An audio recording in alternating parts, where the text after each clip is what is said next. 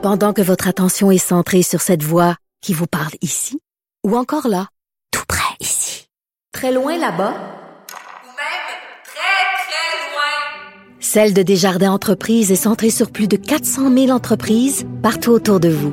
Depuis plus de 120 ans, nos équipes dédiées accompagnent les entrepreneurs d'ici à chaque étape pour qu'ils puissent rester centrés sur ce qui compte, la croissance de leur entreprise.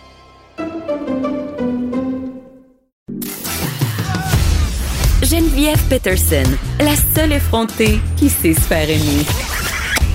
Jusqu'à 15, vous écoutez Les effrontés. On se parle de ce manifeste. On a tous besoin d'histoire avec Marie Barguidjan. Est-ce que Oui, je l'ai bien dit? J'avais peur.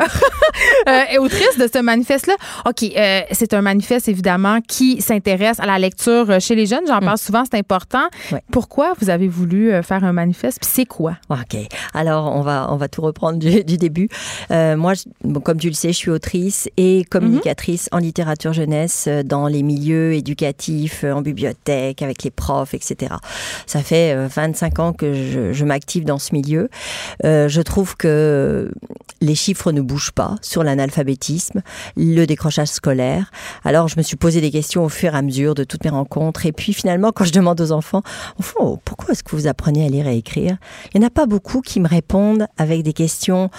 Au fond, ça crée un lien avec les autres. Le livre, ça m'entraîne à découvrir le monde, ça me fait découvrir moi-même, etc. Ils n'arrivent pas à mettre des mots Mais qu'est-ce là-dessus. qu'ils répondent? Ben, ils répondent. Alors, les mordus vont tout de suite aller vers le plaisir. Oh, moi, j'aime ça, ça, ça me, ça me fait plaisir. Divertissement. Puis, l'apprendre.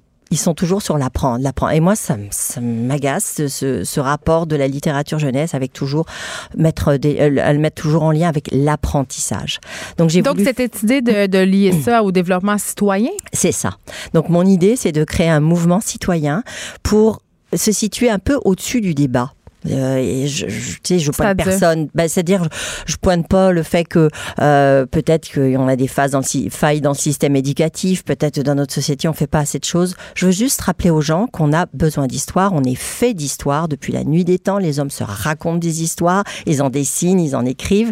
Donc on est tissé d'histoire, on est tissé de culture. Puis des fois, le mot littérature culture, ça fait un peu peur. On se dit, Ah, attendez, ouais, Ouais. le mot littérature, culture, est-ce Ouais, que ouais. ça fait peur au Québec? Ah! On se méfie de la chose intellectuelle. Je On pense se que peut-être que ça participe de ce désintérêt pour le livre. Peut-être, peut-être. Et c'est justement ça, peut-être que j'aimerais changer, essayer de donner une petite impulsion pour nous rappeler que on est fait de culture et d'histoire et de, de littérature au fond. Donc si on, on fait prendre conscience aux gens qui s'occupent des enfants de l'enjeu que ça a, du, du fait que on a besoin d'histoire. Pourquoi? Bah Pour la transmission, pour se connecter à nous-mêmes, pour découvrir le monde, pour euh, découvrir des enjeux sociaux, pour toutes sortes de choses. J'en ai mis 14 propositions dans le manifeste. Peut-être qu'on arrivera à présenter l'enjeu de la lecture différemment aux enfants. Parce que c'est ça qu'il faut construire. Entre 0 et 12 ans, il faut quand même qu'on arrive à construire des lecteurs pour la vie. Pas des gens qui vont abandonner la lecture à 10 ans. Mais évidemment, je ne peux qu'être d'accord en Mhm. tant que- qu'autrice, mais en même Et temps, mère, surtout.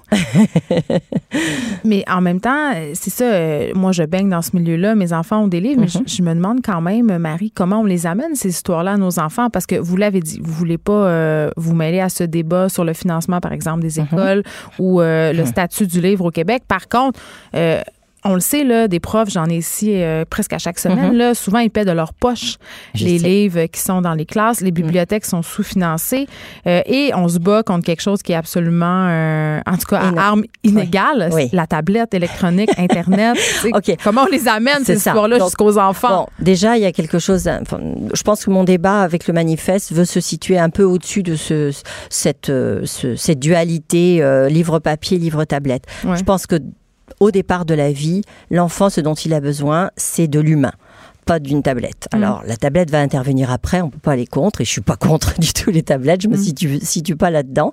Je pense simplement qu'on a besoin d'histoire, mais on a surtout besoin, ça veut dire, dans une terminologie plus large, on peut dire ça, qu'on a besoin de l'autre, on a besoin de l'humain. Il a d'abord besoin de son papa, de sa maman, d'un proche qui va lui raconter des histoires et avec lequel il peut interagir.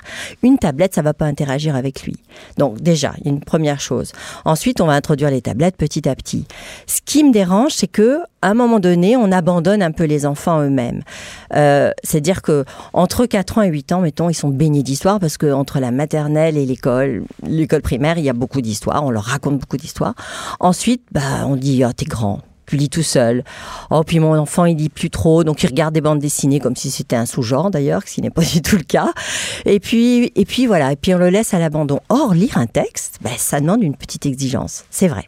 Alors, c'est dans ce soutien-là qu'on peut arriver peut-être à les maintenir, maintenir leur intérêt jusqu'au secondaire, pour pas qu'ils décrochent. Pour déjà. faire des, lectures, des pour lecteurs faire adultes. des lecteurs adultes. et qu'on C'est ça un, le but. un milieu du livre en santé. Puis quand tu as donné des livres, excuse-moi, mais quand tu as donné des livres, euh, à débloquer du budget pour des livres dans les écoles, Ouais. c'est déjà bien. Mais c'est pas parce que tu donnes des livres que tu formes des lecteurs. Il y a une Exactement. nuance. Faut, faut mettre les bons livres entre les bonnes mains. C'est c'est ce ça. que je Il faut créer le désir. euh, souvent. Merci, euh, Marie euh, Barguidjan. Écoutez, euh, publier 8000 exemplaires. Oui. Le manifeste va être distribué grat- gratuitement. gratuitement, oui, Ouais. dans les salons du livre, notamment le salon du livre de Montréal du 23 novembre. Ça commence le 23 novembre. Ça commence le, Le 22. Non, le 20. oui, 20 novembre. voyons, je, je sais même plus les dates du Mais salon on du fait un livre. grand lancement le 23 novembre à C'est ça. 16h. C'est où? Ça va être où? À l'espace jeunesse? À l'espace jeunesse. OK, donc soyez là. C'est important quand même. euh, euh, tu sais, c'est vrai. En tout cas, je, je- je tape tout le temps sur le même clou, là, mais mettre les mains, euh, les livres dans Oui. les mains des enfants. Puis surtout aller toucher plus loin que ça. C'est sûr que les gens qui vont venir au salon, ils sont déjà un peu touchés par ça. Ouais. Ils sont conscients de- des choses, mais c'est pour que chaque citoyen, dans son milieu, après,